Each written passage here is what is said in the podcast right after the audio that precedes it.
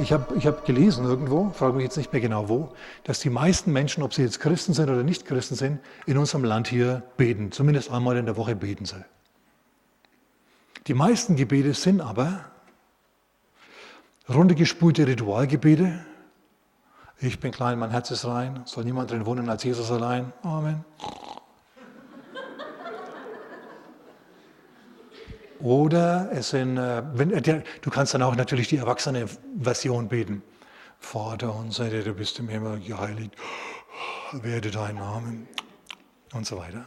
Und am nächsten Abend machst du dann dort weiter, wo du am Abend vorher eingeschlafen bist. Das ist jetzt auch nicht so dynamisch, Erdbeben verursachend. Und dann gibt es natürlich noch, oh Gott, helf endlich, oh Herr, hilft's Herr. Das ist das Lieblingsgebet mancher Unterfranken. Wir sind ja hier in Unterfranken. Aber Leute, so funktioniert Gebet nicht wirklich. Das ist es, obwohl äh, Gott sehr wohl Gebet erhört. Schau, Gott ist barmherzig und er ist langsam zum Zorn und groß an Gnade. Und dein Gebet bewirkt mehr, als du denkst. Auch bei Leuten, die eigentlich noch gar keine Christen sind, obwohl die keine Gebetserhörung im strengen Sinn verdient haben. Das Gebet, das Gott von Sündern und von Leuten, die noch keine Christen sind, hören will, ist, O Herr, sei mir dem Sünder gnädig. Und dann lädst du Jesus in dein Leben ein und sagst, Jesus, ich will jetzt mit dir gehen und dann ist gut. Dann erhört ihn Gott den Rest deiner Gebete. Aber manchmal, weil Gott so gnädig ist, erhört er trotzdem Gebete einfach so. Weil er einfach, genau, weil er einfach gut ist, weil er einfach so drauf ist, wie er drauf ist. Ja, ähm, Verwandte haben mir das erzählt.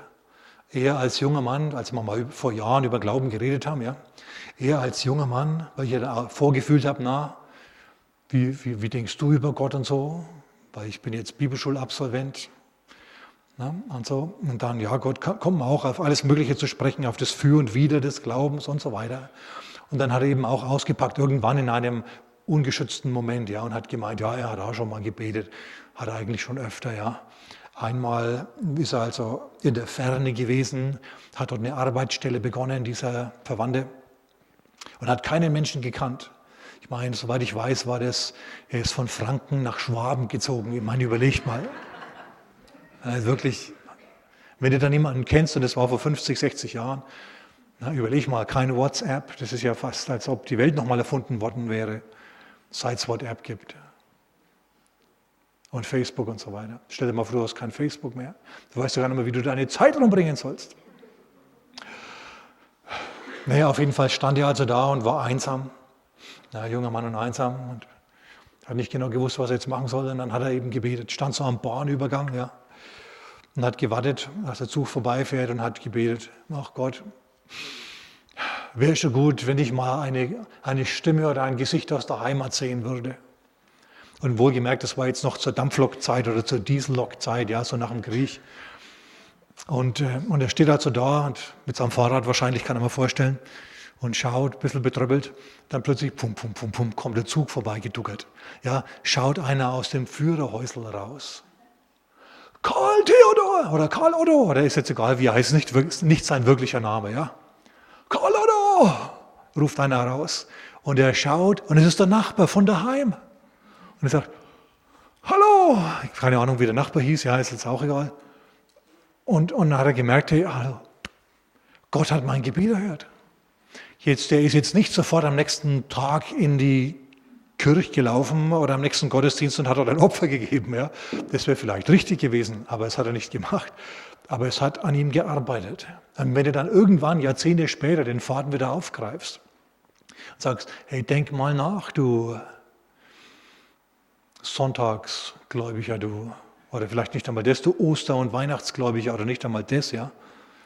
Du Hochzeits- und Beerdigungsgläubiger.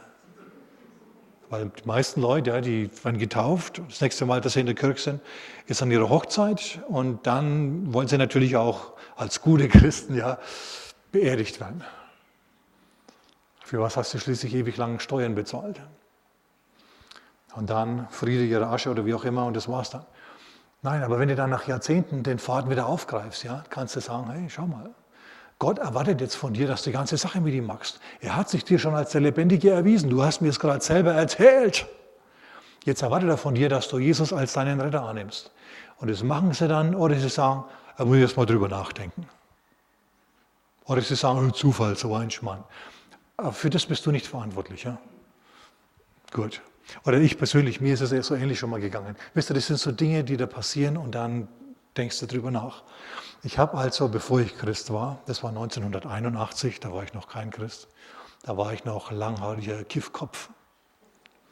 Da bin ich mit anderen Kiffköpfen nach Holland gefahren, weil man dort legal Haschisch rauchen konnte. Konnte man sich ins Café setzen und konnte qualmen, dass die Hucke rauscht. Ja, und ich kann mich noch erinnern, die, die, die, die Kellner, die haben da mitgekifft. Super, ja. Du kommst dann ein bisschen dran, ich läufst du wieder in dein Hotel oder wo auch immer hin. Ah, nee, auf jeden Fall war das so, dass äh, solche Gesellschaften sind jetzt nicht unbedingt gesegnet, versteht ihr? Die gehen jetzt nicht unbedingt mit Gott und, und üben sich nicht unbedingt mit Nächstenliebe. Und dann ist es so gewesen, dass wir uns also untereinander, wir waren vier oder fünf, heillos zerstritten haben heillos zerstritten haben. Ich habe mich gezofft mit dem, der mit wieder einem anderen. Der eine wollte immer, der glänzte Mikrofuzzi, der wollte immer die, hat die größte Klappe gehabt, wollte immer unbedingt ja bestimmen, wo es hingeht, bloß weil er also aus einer Familie kam, die einen Haufen Geld hatte und so. Na, und der hat den Vater immer wahrscheinlich zugeschaut, wie der Befehle gibt und alles sind gehüpft und es hat also alle maßlos genervt. Und ich habe mir gedacht, oh Gott im Himmel, befreie mich von diesen Nervensägen. Ja, und dann stehen wir, allen Ernstes, dann stehen wir in Holland irgendwo an der Nordsee, haben uns die Hosenbeine hochgekrempelt und stehen im Wasser und schauen aufs Meer hinaus. Ein bisschen traurig im Kopf, ja. Und haben uns gerade wieder angeödet oder angezopft, wegen der Musik oder sonst was. Ja, der eine will Pink Floyd, der andere wieder was anderes. Auf jeden Fall äh, schaue ich plötzlich nach links von mir, die standen links von mir, schaue ich nach links von mir und denke mir, ich sehe nicht richtig andere Kiffköpfe aus derselben Stadt, aus unserer Heimatstadt. Ja, ein paar Jahre älter, schon ein bisschen reifer. Na, die standen da und haben in die andere Richtung geschaut. Beine hochgekrempelt, standen in der Nordsee und haben aus dem Meer rausgeschaut, neben uns. Ich habe mir gedacht, das gibt's doch nicht, das ist ja dermaßen gut. Ich habe gesagt, hallo ihr, wir haben uns ja alle gekannt. Ja. Der eine war sogar der Bruder vom anderen, von dem, der bei uns mitgefahren ist. Also wie gesagt, alle so drei, vier Jahre älter. Ich habe gesagt, hey Leute, tut mir einen Gefallen, lasst mich bei euch mitfahren, ja. Lasst mich bei euch mitfahren. Und die haben gesagt, ja natürlich, komm zu uns, ja. Und dann war alles gut. Dann war alles prima. Schaut, so also hat Gott damals schon Gebete erhört, ohne, ohne dass da groß Glauben involviert war oder sonst was. Es sind einfach so Herablassungen Gottes, wo er uns von Nervensägen befreit. Ja, das ist wunderbar. Und auch damals, als die Erde gebebt hat, es war nicht so, dass es alles Glaubenshelden waren. Du, die meisten von denen, die waren ein paar Wochen lang Christen. Ja, die waren total platt, was da passiert ist, als sie das gemerkt haben. So, das halten wir mal fest. Ja, Gott ist barmherzig und erhört Gebet auch von Leuten, die eigentlich kein Recht darauf haben. Okay, jetzt lasst uns mal bei unserem Studium von Gebet zu einer ganz, ganz wichtigen Schriftstelle gehen. Matthäus. Matthäus Kapitel 7, Bergpredigt. Ich meine, die Bibel, das Neue Testament beginnt, bei der, ähm, beginnt mit dem Matthäus-Evangelium. Und am Anfang des Matthäus-Evangeliums, Kapitel 7, geht es ausgiebig um wichtige Dinge wie zum Beispiel Gebet. Das möchte ich euch jetzt nicht vorenthalten, obwohl ich nachher noch auf was anderes raus will. Okay, da heißt jetzt halt so in Vers 7, Matthäus 7, 7, kannst du dir merken? Matthäus 7, 7 dürft ihr nie vergessen, musst du dir tief einprägen. Sag mal mit mir, Matthäus 7, 7. Also 007 kennst du schon? Na, James Bond, und dann sagst du noch 7, 7 Matthäus. Ist besser als James Bond, glaube mir. Okay, da steht jetzt folgendes. Bittet und es wird euch gegeben werden. Na, ein Kind, das zum Kühlschrank geht. Mama, ja, Kühlschrank geht auf, steht ein Joghurt drin. Kann ich das Joghurt haben? Ja, bums, nimmst das Joghurt, verspachtelst das, alles prima. Bittet und es wird euch gegeben werden. Ein Vorgang, den wir kennen. Manche mehr, manche weniger. Sucht und ihr werdet finden. Kind macht Kühlschrank auf, kein Joghurt, nichts drinnen. Kühlschrank wieder zu. Geht ja zu den Einkaufskörben der Mutter, leer. Stiefelt im Haus herum, geht in den Keller, stellt fest, Ah, im Keller auf einem Regal steht Joghurt. Nimmt Joghurt, geht zum, zur Mutter, sagt, dürfe ich? Und Mutter sagt, ja, aber vor dem Essen jetzt. Aber du darfst trotzdem. Jetzt war es schon schwieriger, du musstest suchen, richtig? Jesus sagt hier, dass manchmal Gebete nicht sofort beantwortet werden, sondern dass du erst nach einer verpassenden Verheißung suchen musst. Manche Sachen sind offensichtlich, bittet und euch wird gegeben. Manchmal musst du suchen. Aber es heißt allen Ernstes dort, sucht und ihr werdet finden. Es heißt, auf dein Problem gibt es eine Lösung. Und wenn du dran bleibst, kriegst du eine. Vielleicht nicht die Lösung, die du gern gehabt hättest. Aber es ist eine Lösung von Gott. Wichtig, wichtig, wichtig. Gut, jetzt hast du gesucht und jetzt heißt es hier noch, klopft an und es wird euch geöffnet werden. Also wenn du anklopfen musst, dann stehst du vor der Tür. Dann ist ein manifestes Hindernis zwischen dir und dem Kühlschrank und dem Joghurt im Kühlschrank. Na, du musst erst suchen, dass du irgendwie reinkommst. Also manchmal gibt es tatsächlich echte Blockaden und Schwierigkeiten, die überwunden werden müssen. Denk an die Frau, an die Kanaanäerin, an die Syrophenizierin. Na, Jesus macht Urlaub in, äh, im alten Kanaan in Syrophenizien. Und da kommt eine Frau zu ihm und sagt, oh Sohn Davids, erbarme dich meiner. Und er sagt zu ihr, erst einmal ignorierte sie, dann sagt er zu ihr, als er sich nicht abweisen lässt, ich bin nur gesandt zu den verlorenen Schafen des Hauses Israel. Ich meine, ich würde mal sagen, das ist eine Tür. Ja, da ist ein Widerstand. Jesus reagiert nicht. Er sagt, nicht zuständig im Moment. Komm später wieder nach meiner Auferstehung, dann bin ich zuständig für dich. Aber jetzt, sorry, kann ich dir nicht helfen. Ich meine, Leute, das ist Gott, der hier Nein sagt, mehr oder weniger. Und dann sucht diese Frau nach einer Möglichkeit, wie sie Gott, wie sie Jesus, an dessen Vollmacht und Autorität über Krankheiten sie glaubt. Sie glaubt. Sag mal mit mir, sie glaubt. Sie glaubt an die Güte Gottes. Sie glaubt, dass der Mann Vollmacht hat. Dann schaut sie nach, Mann, was kann ich jetzt da vorbringen? Und dann sagt sie zu ihm, also ich mache das mit eigenen Worten, ja. Ich sage jetzt nicht wörtlich, was sie gesagt hat, sondern ich sage mit eigenen Worten, was sie gemeint hat, was sie transportiert hat, die Information, die sie transportiert hat. Sie sagt folgendes, Herr, ich bin vielleicht eine Syrophenizierin und ich bin nicht, ich stamme nicht von Abraham ab. Auch nicht von Isaac oder von Jakob, wohl richtig. Aber mein Gott ist der Gott Israels. Und ich schließe mich, obwohl ich keinen Bund habe, obwohl ich kein Kind Abrahams bin, dem alten Bund an, indem ich dem alten Bund glaube und mich an diesen Gott wende. Und Jesus sagt dann zu ihr, O Frau, dein Glaube ist groß. Dir geschehe, wie du geglaubt hast.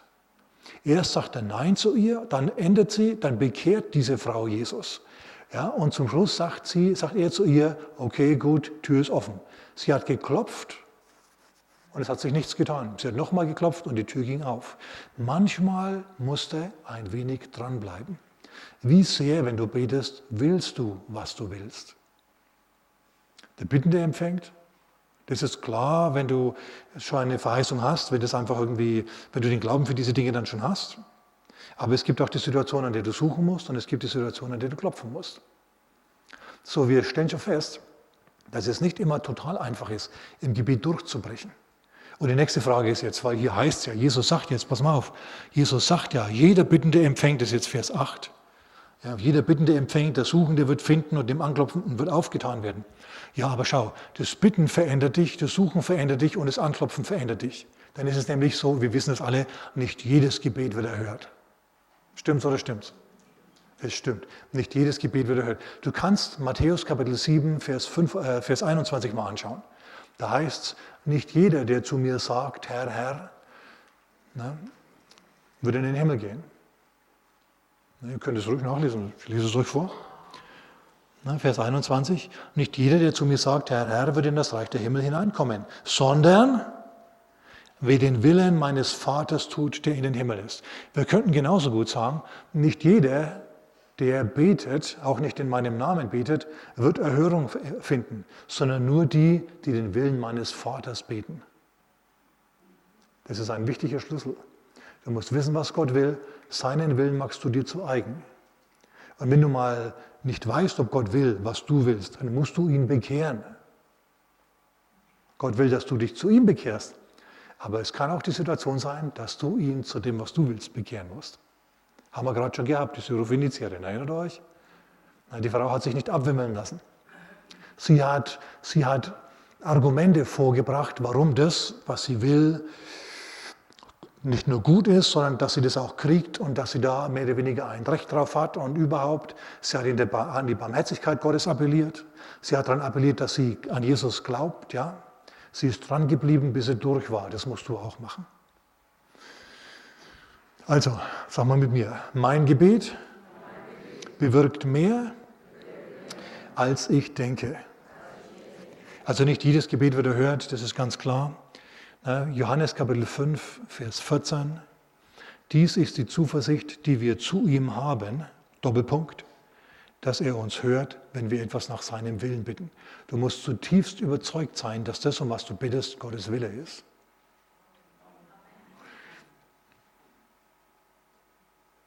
Und Jakobus, damit wir das auch erwähnen, Kapitel 4, Vers 3, da heißt es, Ihr bittet und empfangt nichts, weil ihr übel bittet, um es in euren Lüsten zu vergeuden. Oh Herr, mein Nachbar, ja, der hat, der hat, der hat einen neuen Mercedes. Herr, gib mir einen neuen Porsche. Na, schön rot und glitzern soll er metallic. Na, und wozu brauchst du den? Um die Mädels zu beeindrucken natürlich. Aber ich sag mal, ähm, kann sein, dass das nicht unbedingt das Anliegen Gottes ist, der Plan Gottes für dein Leben jetzt gerade. Vielleicht möchte er nicht, dass du die Mädels beeindruckst, sondern was anderes tust. Etwas noch Sinnvolleres. Okay, jetzt pass auf, wenn du empfindest, ja, das, was ich will, ist eigentlich schon Gottes Wille, ich kann das sehen, es ist irgendwie, es ist, es ist, es ist, es, es stimmt mit, seinem Natur, mit seiner Natur überein. Und zweitens, Jesus hat vielleicht das schon getan. Oder du siehst eine andere Vorlage im, im Wort Gottes, wo sowas schon mal erhöht worden ist, was du möchtest. Dann musst du jetzt Folgendes tun. Du musst jetzt glauben, dass er dich gehört hat, obwohl du nicht gleich etwas siehst. Das ist ein großes Geheimnis. Ich habe schon oft für Dinge gebetet, auch für körperliches Wohlbefinden.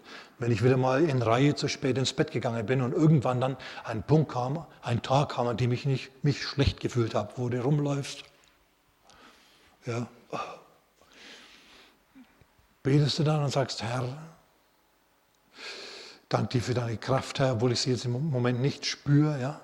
Kann sein, dass du zunächst einmal nichts merkst, aber irgendwo nach ein paar Stunden merkst du dann, wie es plötzlich besser wird und alles wieder gut ist. Das ist der Punkt, den du überwinden musst. Das ist eine Art Durststrecke des Glaubens. Und manchmal, hör mal, manchmal agiert Gott im Hintergrund, während du im Vordergrund noch leidest. Manchmal lässt er dich ein wenig leiden, weil du vielleicht aus Blödheit in diese Situation gekommen bist, in der du dich jetzt befindest. Und wenn er dich sofort befreien würde, würdest du nichts lernen. Manchmal ist Schmerz nämlich lehrsam. Ist das ein richtiges Wort? So. Na, halt mal fest. Ähm, Folgendes. Im Richterbuch, also das Richterbuch zeichnet sich dadurch aus, dass es eigentlich keinen richtigen Leiter gibt in Israel. Ja, da gibt es keinen König, da gibt es keinen Chef hier, da gibt es keinen, der wirklich leiten tut. Alle tun mehr oder weniger, was sie für richtig halten. Wenn du tust, was du für richtig, wenn alle tun, was sie für richtig halten, weißt du, was das ist? Anarchie. Was ich nämlich für gut halte, hältst du vielleicht, vielleicht für nicht gut. Ja, und wenn ich dann für gut halt, dir irgendwas wegzunehmen, weil du zu viel hast, ja, dann ist es für, für dich Diebstahl, für mich ist es soziale Gerechtigkeit. ja, hey Leute, na, musst du mal drüber nachdenken. So ungefähr ist es. Also wenn es keinen gibt und wenn das Gesetz nicht regiert, weil keiner mehr das Gesetz kennt, ja, dann äh, ist es schwierig. Und jetzt ist es so, dass seinerzeit in Richter Kapitel 6 das Volk Israel wieder einmal von Gott abgefallen ist das Gesetz nicht gehalten hat, nach Gott nicht gefragt hat. Ja, die waren untereinander nicht zum Aushalten. Dann hat Gott sie in die Hand der Medianiter gegeben. Immer wenn die das Feld bestellt haben, sind die Medianiter gekommen und haben es wieder kaputt gemacht. Die haben die ganze Ernte niedergetrampelt. Und hör mal, wenn deine Ernte niedergetrampelt ist, aus deiner Ernte gewinnst du Korn, aus dem Korn gewinnst du Brot. Wenn jetzt aber die Kamele deiner Feinde dein Feld niedertrampeln, dann hast du kein Brot, kein Korn und dann hast du auch kein Brot. Dann musst du das Brot von woanders kaufen und dann ist es teuer. Also Großer Verlust, Dauerrezession, schwierige Situation, kriegerische Scharen im Land. Dann tut das Volk also halbherzig Buße. Und es sieht Gott und er schickt ihnen einen Propheten. Ist immer gut, wenn du nervenstarke Persönlichkeiten hast, die Gott als Propheten benutzen kann. In anderen Worten, die Menschen sagen, was sie hören müssen und nicht hören wollen. Jetzt kommt also ein Prophet ja, mit seiner super beliebten Botschaft ja, und sagt, kehrt um, ihr habt euch verkauft ja, an, die, an, die, an die Götzen Kanaans, habt vergessen, dass ich die Kanaaniter ausgetrieben habe wegen des Götzendienstes, der sich, also der ganz übel ablief seinerzeit mit, mit viel übler Sexualität und Menschenopfern und all diesen Dingen. Ja, und ihr macht es genauso wie die, das ist nicht gut. Ich habe euch ein Gesetz gegeben, ich habe gesagt, folgt mir nach, ihr müsst nur das Gesetz halten, aber ihr habt nicht gewollt. Punkt auf Wiederschauen. Der Prophet dreht sich um und geht wieder. Also kein Wort der Hoffnung, nichts. Kein Wort von, aber seid nett zueinander und dann wird es wieder oder so. Kein Wort davon, nichts. Der kommt also, schlägt einen riesigen Gong. Boom, ihr seid hier unter Gericht. Ja, ihr habt es nicht anders verdient. Ich habe euch gesagt, was ihr machen sollt, aber ihr habt nicht gewollt. So, jetzt habt ihr es. Und er dreht sich um und geht weg, der Prophet. Und das Volk schaut sich an und sagt, aber wir haben nicht gewollt. Ja, was machen wir jetzt? Was machen wir jetzt? Jetzt liegt es bei Ihnen, was Sie machen. Sie könnten sich ja wieder abwenden von den falschen Göttern und könnten sich wieder dem Wort Gottes zuwenden. Ist immer gut. Ja, sie könnten sich abwenden von den falschen Philosophien und hinwenden ja, zum Wort Gottes wieder und wieder Gott der Bibel ernst nehmen und sein Wort ernst nehmen. Stattdessen klamüsert man es auseinander und, und sagt, ja, ist alles nur Menschenwort. Schau mal, die Bibel ist folgendes. Die Bibel ist genauso übernatürlich wie Jesus selber. Die Bibel ist hundertprozentig von Menschen geschrieben. Keines dieser Wörter ist vom Himmel gefallen. Bums, zack, und plötzlich war es da. Dieses Wort ist wirklich von Menschen geschrieben worden. Aber gleichzeitig waren die Schreiber, alle, jeder Einzelne, gesalbt und erfüllt mit dem Heiligen Geist. Die hatten eine besonders starke Salbung vom Geist Gottes. Die haben dann niedergeschrieben, was sie gemerkt haben in ihrem Geist, dass jetzt heiliges, souveränes Wort Gottes ist.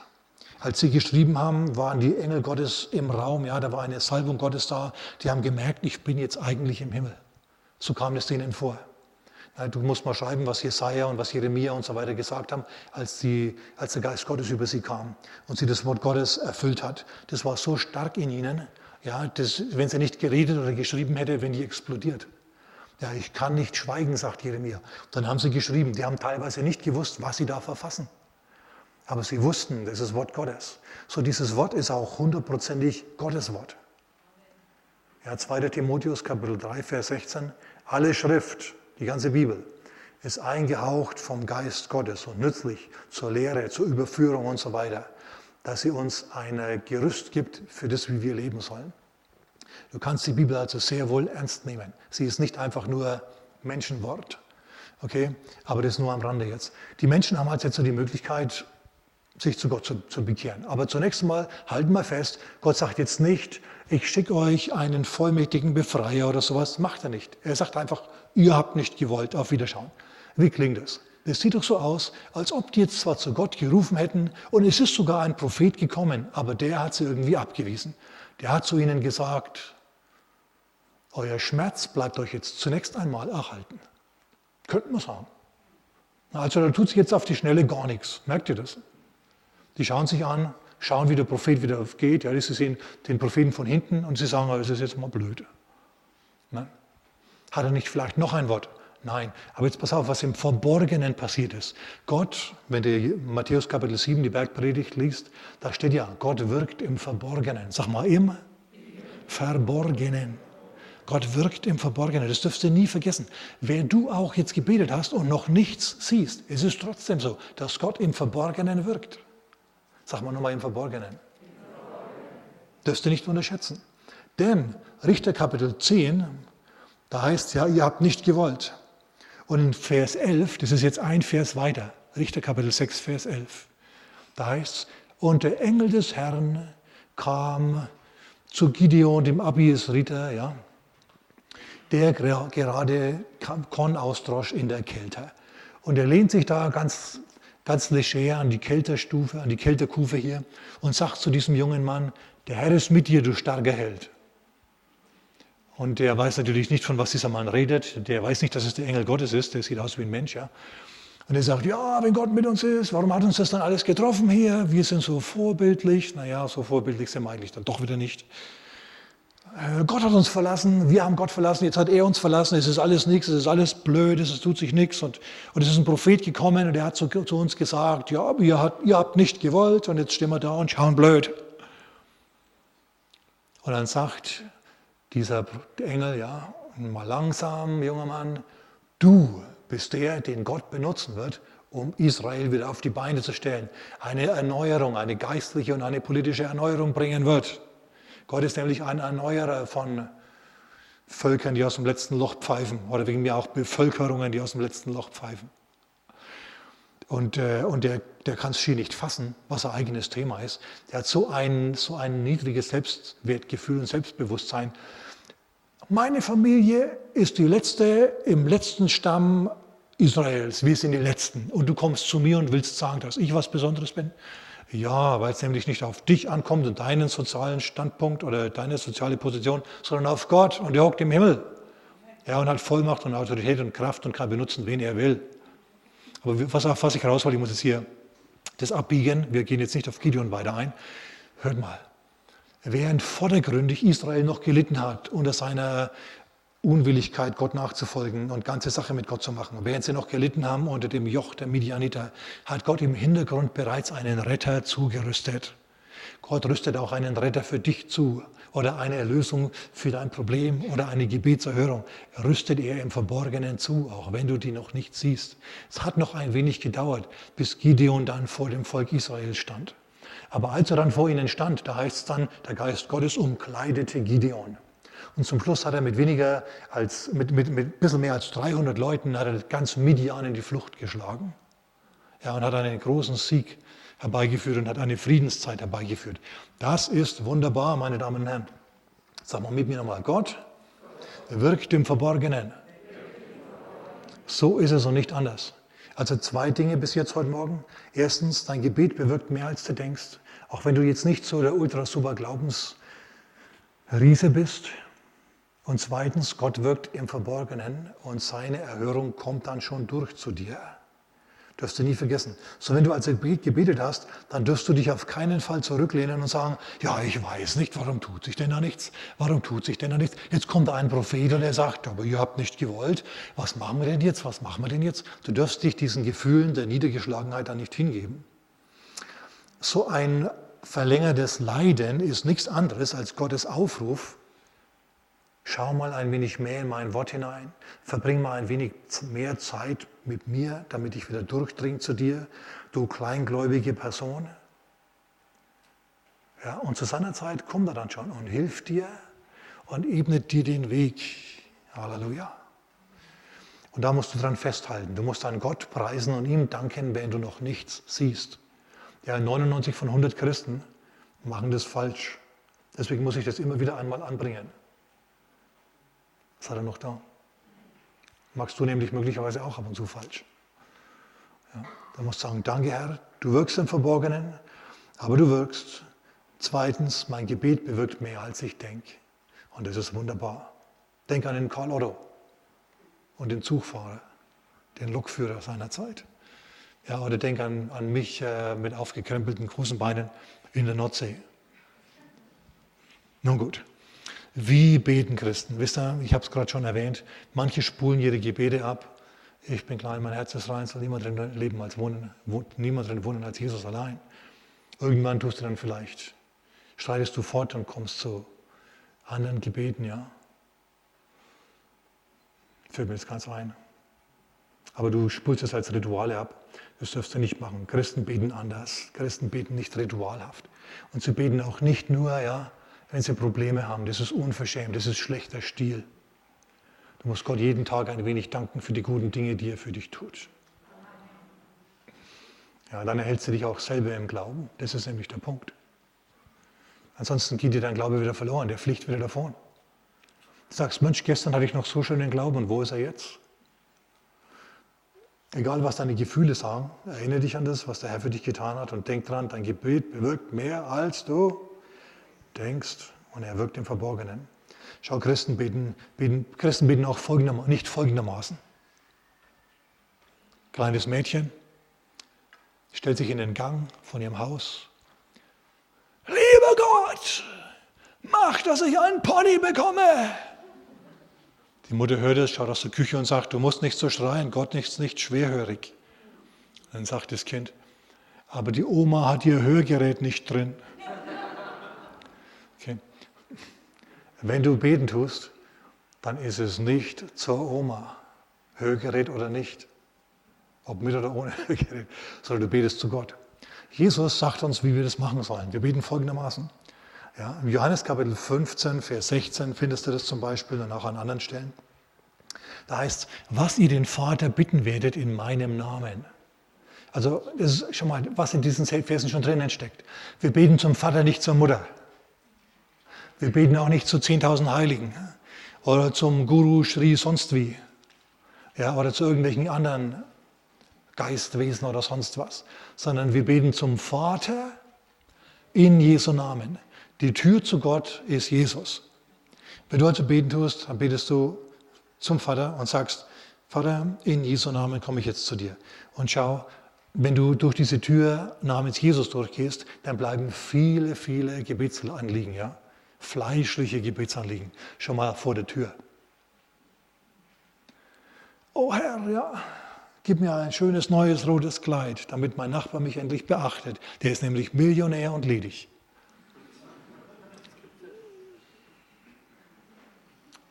Man sagt ja von der, von der Madame Pompadour, ja, sie ist dem König deswegen aufgefallen, Ludwig XIV., ja, dem alten Lustmolch, weil, er, weil sie an einem Tag mit einer blauen Kutsche und einem roten Kleid vorbeifuhr, rosa Kleid vorbeifuhr und am nächsten Tag mit einem blauen Kleid und einer rosa Kutsche und dem König zugelächelt hat.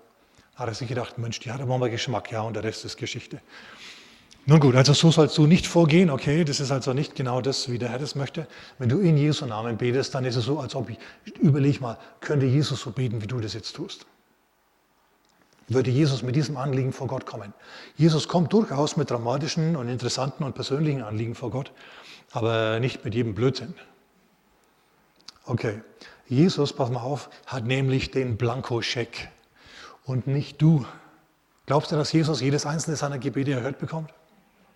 Oh ja, Jesus stand mal, Jesus stand mal vor einem geöffneten Grab, in dem eine Leiche lag, die vor vier Tagen noch keine war, eine kranke, sieche Person war. Lazarus lag dort drinnen, ja. Sie haben sich schon nicht, das Grab nicht mehr aufmachen trauen. Er, er riecht schon, weil er schon vier Tage da ist. Ja, das wollen wir dir jetzt nicht, nicht, nicht zumuten. Und Jesus sagt, komm, mach das Grab auf. Dann wendet er sich zum Vater und sagt, ich danke dir, Vater. Er sagt nicht, ich hoffe, jetzt tut sich was. Ich hoffe, es tut sich was. Macht er nicht, sondern er sagt, ich danke dir, Vater, dass du mich manchmal hörst.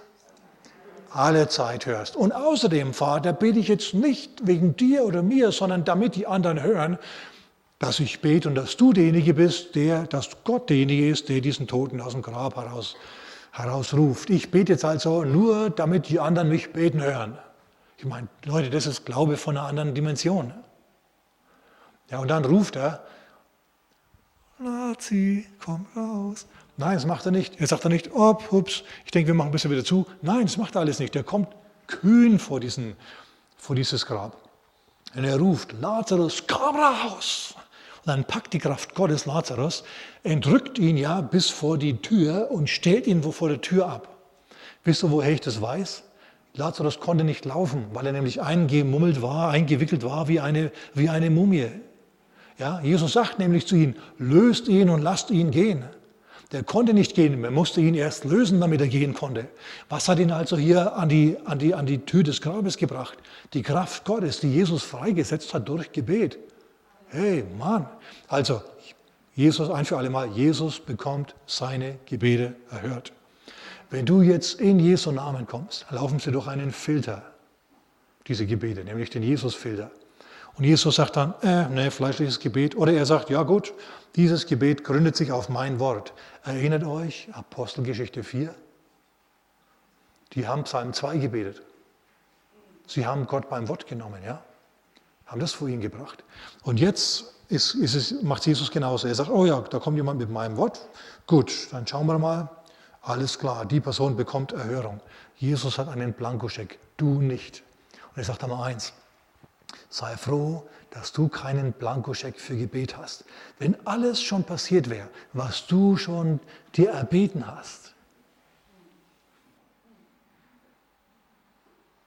Na, es gibt die alte Geschichte vom König Midas. Habt ihr das schon mal gehört? Das ist eine griechische Sage, die ist super, finde ich gut. Ja, weil, sie, weil sie den Punkt unterstreicht, den ich heute Morgen machen will. Ja, der König Midas, der wollte unbedingt so weise sein wie der Silenius. Und dann hat er also den Selenius gefangen. Das hat dem Gott Dionysus überhaupt nicht gefallen. Dann kam Dionysus und hat gesagt, lass den Selen los. Und Midas hat gesagt, okay, du bist ein Gott, du kannst ihn wieder haben, aber ich will, dass du mir einen Wunsch erfüllst. Gut, was willst du denn? Midas sagt, dass alles, was ich anfasse, zu Gold wird. Überleg mal. Das nächste Mal, als er sich dann zu Tisch gesetzt hat, und die Gabel angefasst hat, hat er sich gedacht, ach, das ist aber eine schöne goldene Gabel. Und als er dann zum Stück Brot gegriffen hat, hat er gemerkt, äh, das ist doch nicht so toll, weil von Gold kann man nicht runterbeißen. Und als er dann begonnen hat zu trinken, war plötzlich der Becher voller Gold und nicht voller Wasser. Da hat er gemerkt, Mensch, jetzt, kann, jetzt, jetzt passiert zwar, was ich wollte. Alles, was ich anfasse, ja, wird zu Gold. Aber ich verhungere darüber und verdurste. Dann kam er wieder zum Dionysius, zu diesem Gott, ja, des Weines übrigens. Und hat gesagt, kannst deine Gabe wieder haben, mach mich wieder normal. Und dann ist diese Gabe, wie man so sagt, ja auf den Fluss, äh, irgendeinen Fluss in Kleinasien übergegangen und der wurde darüber der goldhaltigste Fluss in ganz Kleinasien. Ja?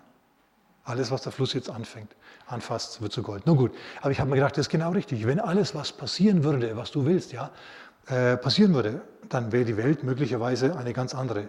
Du wärst möglicherweise vielleicht sogar, du hättest vielleicht andere Eltern, du hättest schon 25 Mal oder dreimal jemanden anderen geheiratet oder überhaupt jemanden anderen geheiratet, als du jetzt hast. Und deine Kinder wären ganz anders. Und überhaupt, versteht ihr, es ist nicht immer gut, wenn wir unseren Willen bekommen. Deswegen ist es gut, wenn wir Gebet ernst nehmen und Gott nicht als Wunscherfüllungsautomat betrachten. Okay, für andere zu bitten ist unverdächtig. Aber da, heute gehe ich heute Morgen nicht mehr darauf ein. Das ist dann meine Botschaft nächste Woche, wie du vollmächtig für jemanden anderen beten kannst. Ähm, auch unter dem Gesichtspunkt, ja, dass dein Gebet mehr bewirkt, als du denkst, Gott im Verborgenen wirkt und dass du dein Gebet nicht ständig und dauernd unterschätzen darfst. Wir werden nächste Woche jemanden sehen oder eine ganze Gruppe von Leuten sehen, die alle miteinander ihr Gebet vollkommen unterschätzt haben und vollkommen daneben lagen mit ihrem Unterschätzen. Gott hat nämlich ihr Gebet erhört. Als sie es dann erhört haben, standen sie da und haben gar nicht gewusst, wie ihnen geschieht. Ach komm, gibt's doch gar nicht. Ja, also was ist das für Gebet? Wenn es dann erhört wird, wunderst du dich. Aber da müssen wir nächste Woche drauf eingehen. Wir merken also, eigentlich, eigentlich liegt die Latte für erhörtes Gebet ziemlich niedrig. Kommt darauf an, was du alles von Gott willst. Kann schwieriger werden, ja. Aber im Großen und Ganzen, ja, sind Gott und du ein Team, wenn ihr miteinander im Gebet übereinstimmt und die Kraft Gottes freisetzt. So, der Herr möchte, dass ständig ein Strom von Segen aus dem Himmel auf die Erde runterfließt. Und du bist der Schleusenmeister. Du bist die Person, die durch Gebet die Schleuse öffnet oder wieder zumacht. Amen.